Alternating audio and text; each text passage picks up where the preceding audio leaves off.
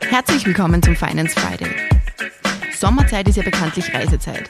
Und nach den schwierigen Corona-Jahren fahren heuer wieder besonders viele Menschen in den Urlaub. Umso wichtiger ist es, bei der Rückkehr keine unangenehmen Überraschungen erleben zu müssen. Beim Einkauf in der Urlaubsdestination wird oft vergessen, dass viele der erworbenen Waren nicht so einfach in die Heimat mitgenommen werden dürfen. Worauf muss man also achten, wenn man aus dem Urlaub etwas mitbringen möchte? Ja, also prinzipiell äh, herrscht innerhalb der Europäischen Union natürlich der freie Warenverkehr. Waren können also im Reisegepäck äh, mit nach Hause gebracht werden, ohne Zoll und sonstige Abgaben zu bezahlen. Und da gibt es allerdings drei Ausnahmen, die zu beachten sind. Erstens einmal Tabakwaren und alkoholische Getränke. Die dürfen mitgenommen werden, wenn sie dem Eigengebrauch dienen. Da gibt es also, was die Mengen betrifft, äh, gewisse Grenzen. Zweitens, der Kauf eines neuen Fahrzeugs. Hier müssen äh, dann natürlich noch die Erwerbsteuer und die Nova äh, bezahlt werden. Und drittens, bei Einreisen aus dem Vereinigten Königreich geltend, bedingt durch den Brexit natürlich, die allgemeinen zollrechtlichen Bestimmungen für die Einreise aus Nicht-EU-Staaten. Gibt es innerhalb der EU eigentlich überhaupt noch Zollkontrollen?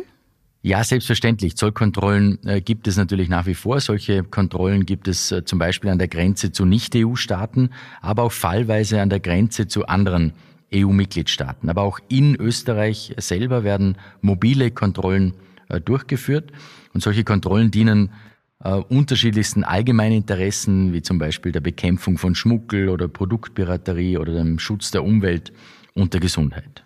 Wie sieht es denn bei Einreisen aus einem Nicht-EU-Land aus?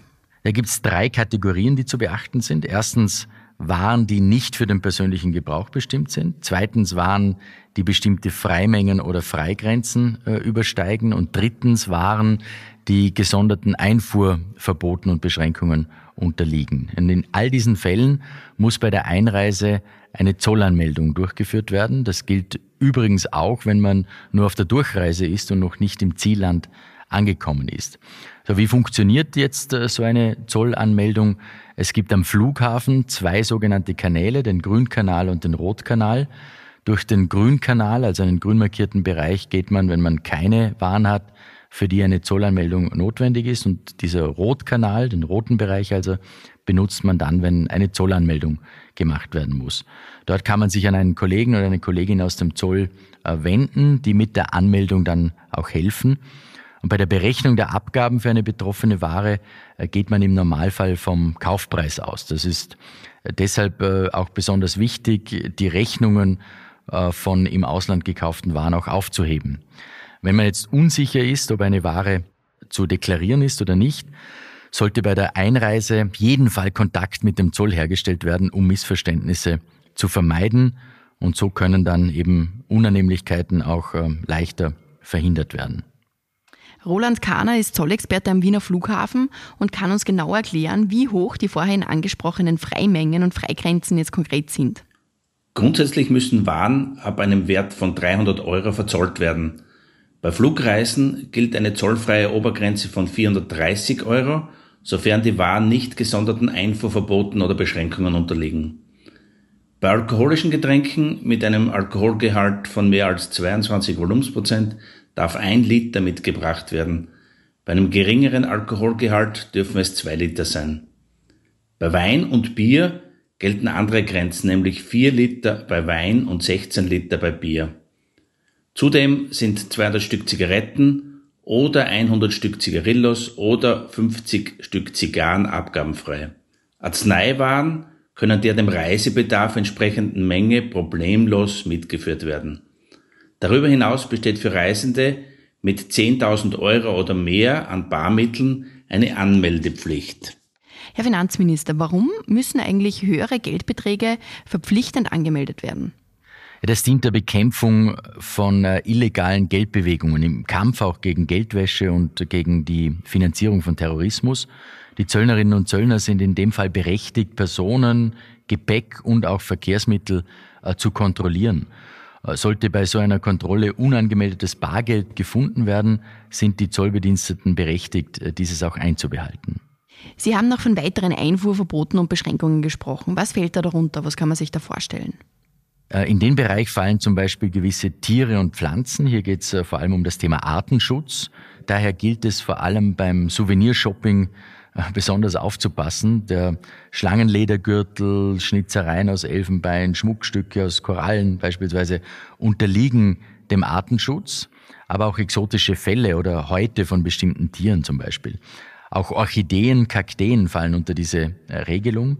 Der Artenschutz erfordert vom Kauf und der Mitnahme derart außergewöhnlicher Souvenirs Abstand zu nehmen und so die Tier- und Pflanzenwelt nachhaltig zu schützen. Also bitte aufpassen, was man sich als Urlaubsandenken für zu Hause oder als Mitbringsel für Freunde und Familie dann auch mitnimmt.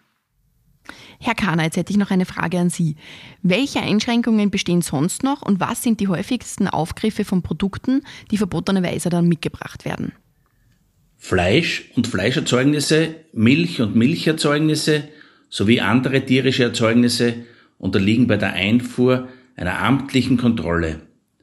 Das dient der Verhinderung der Einschleppung von Tierseuchen und Tierkrankheiten. Auch bestimmte Pflanzen, Pflanzenteile, Obst, Gemüse, Blumen oder Saatgut benötigen bei der Einfuhr aus einem Nicht-EU-Staat ein Pflanzengesundheitszeugnis und unterliegen einer amtlichen Kontrolle zur Verhinderung der Einschleppung von Pflanzenschädlingen und Pflanzenkrankheiten. Diese und noch weitere Regelungen finden Sie auf der Website des Finanzministeriums unter bmf.gv.at slash Zoll. Am besten informieren Sie sich bereits vor Reiseantritt, um etwaigen Unannehmlichkeiten vorzubeugen. So können Sie Ihren verdienten Urlaub in vollen Zügen genießen. Wie kommen Sie dann eigentlich genau darauf, wen Sie am Flughafen oder auf der Straße überprüfen? Überprüfungen finden meist nach Risikoanalysen statt. Wir machen aber auch Stichprobenkontrollen. Herkunftsland sowie Anzahl und Art des Gepäcks ist oft maßgeblich für die Auswahl einer Kontrolle. Welche Tipps haben Sie, damit sich Urlauber unangenehme Überraschungen bei der Zollkontrolle ersparen können?